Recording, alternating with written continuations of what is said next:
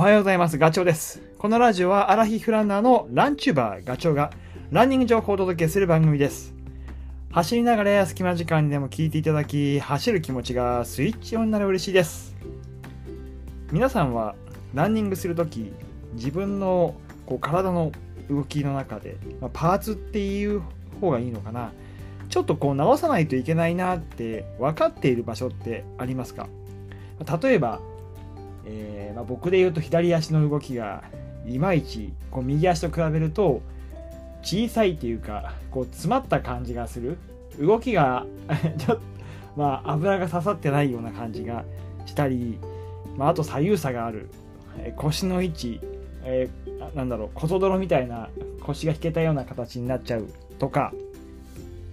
あと、まあ、昔怪我をしてしまってその影響が出てる、まあ、それは僕は幸いにはないんですけどあと学生の時にやっていたスポーツの影響、まあ、それ僕で言うと えっと中学校と高校と剣道をやっていたのであの構えのポーズ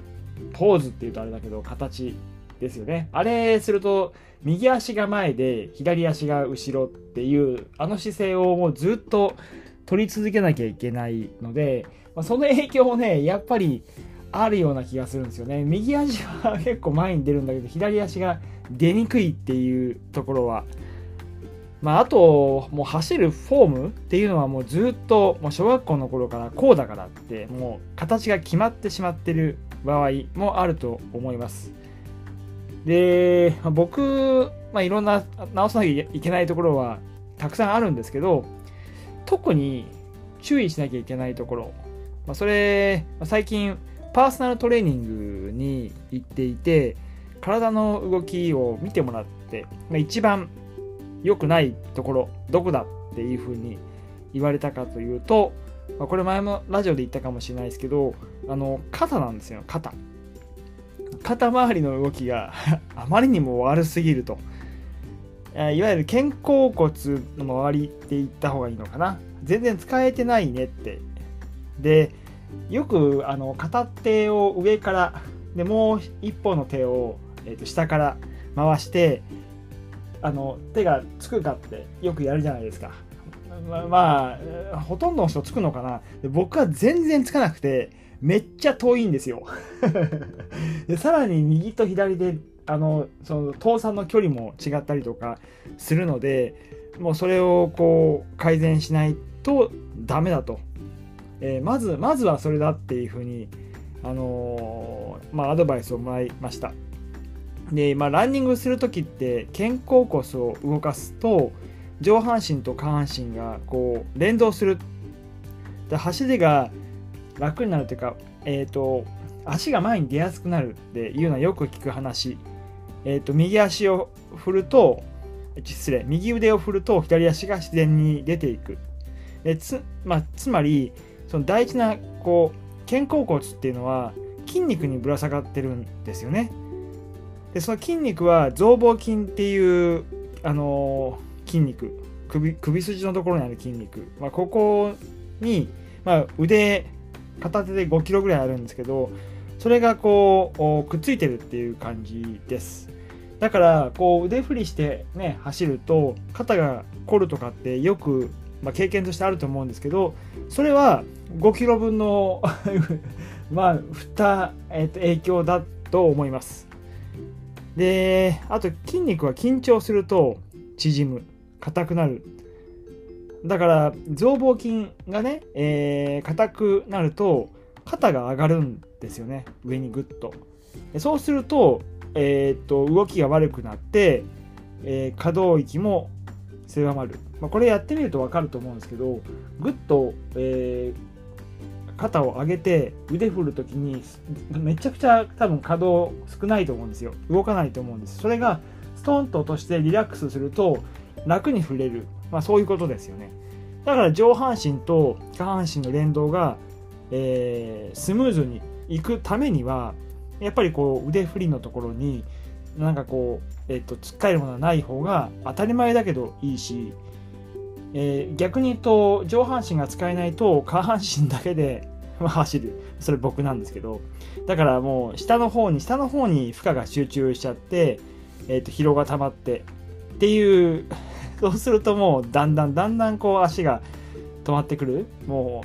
う、あと、怪我だとか、そういうリスクも高くなるので、負のスパイラルが回り出すということです。で、まあ、ちょっと話取れるけど、肩が上がれば、あの、まあ、想像つくけど、脇の肋骨も持ち上げられるので、そうすると胸のま胸部が狭くなっちゃうから、呼吸も浅くなるっていうことなので、あんまりよろしくないことが連鎖で起こってきます。なので、まあ、日常生活でまあ気をつけなきゃいけないんですけど、多分、まあ、普通仕事をしてると PC とかスマホを触りますよね。そうすると、肘から先の動き、肘から先の動きで解決しちゃうので、えっ、ー、と、肩甲骨っていうのはあんまり動かないんですよ。だから、えっ、ー、と、意識的にちょっと腕を回してみて、えー、柔らかくしてあげる、まあ、ストレッチしてあげるっていうことが、まあ、ポイントになってきます。まあ、だから、あの、よく仕事終わりに走りに行ったとしても、なんかこう、日曜日、まあ、週末走る時と違うっていうのはそれはそうですよね。ずっと PC 触ってて 肘下だけだ膝から先の膝じゃ肘から先の動きだけで、えー、操作してたから肩甲骨は、まあ、全く使われてない。それをこういきなりランニングして動かそうとすりゃそれはやっぱりねあの影響が出てくるしせっかくの練習のその質っていうところも落ちちゃうのでだから、えーと、意識的に、肩甲骨周りのストレッチをやるということがあの大事だと思います。まあ、本当に自分に生かしてますけど、もう、えーと、動かすっていう、まあ、やり方はいろいろあると思うんですけど、もう肩に手を当てて、えー、そのまま腕を回すとかね、こう、なんていうのかな、準備体操であの伸ばすやつです。ぐーっと。片方の腕を、えー、っと腕 片方の腕に引っ掛けて伸ばす、まあ、なんとなくイメージができると思いますけどそういうようなものとか。まああんまり言うと肩甲骨周りのストレッチってなんかこうえ息抜きの感じがするので仕事をしてる時に、まあ、他人の目があったとしてもそんなに変な違和感はないと思うので、えー、ぜひもう言うともしそれもできなければもう肩をストンと落とすとかそういうようなことでもいいと思います。で、まあ、それ、これも肩甲骨周りの筋肉って、やっぱ心臓に近いところもあるので、そこを柔らかくしてあげると、当然だけど血流も良くなるので、ぜひぜひという感じです。で、まあ、あと家帰ったりとか、テレワークしてる時には、多少やっぱりね、あの自由が利くので、僕なんかあのゴムバンド、ちょっとあの、えっ、ー、と、東急ハンズとかロフトとかで売ってますよね。ストレッチコーナーに行くと、伸びるゴム。あの、ジムなんかにも置いてあると思うんですけど、あのゴムを、えー、背中に回して、えー、手で引っ張ってグリグリと、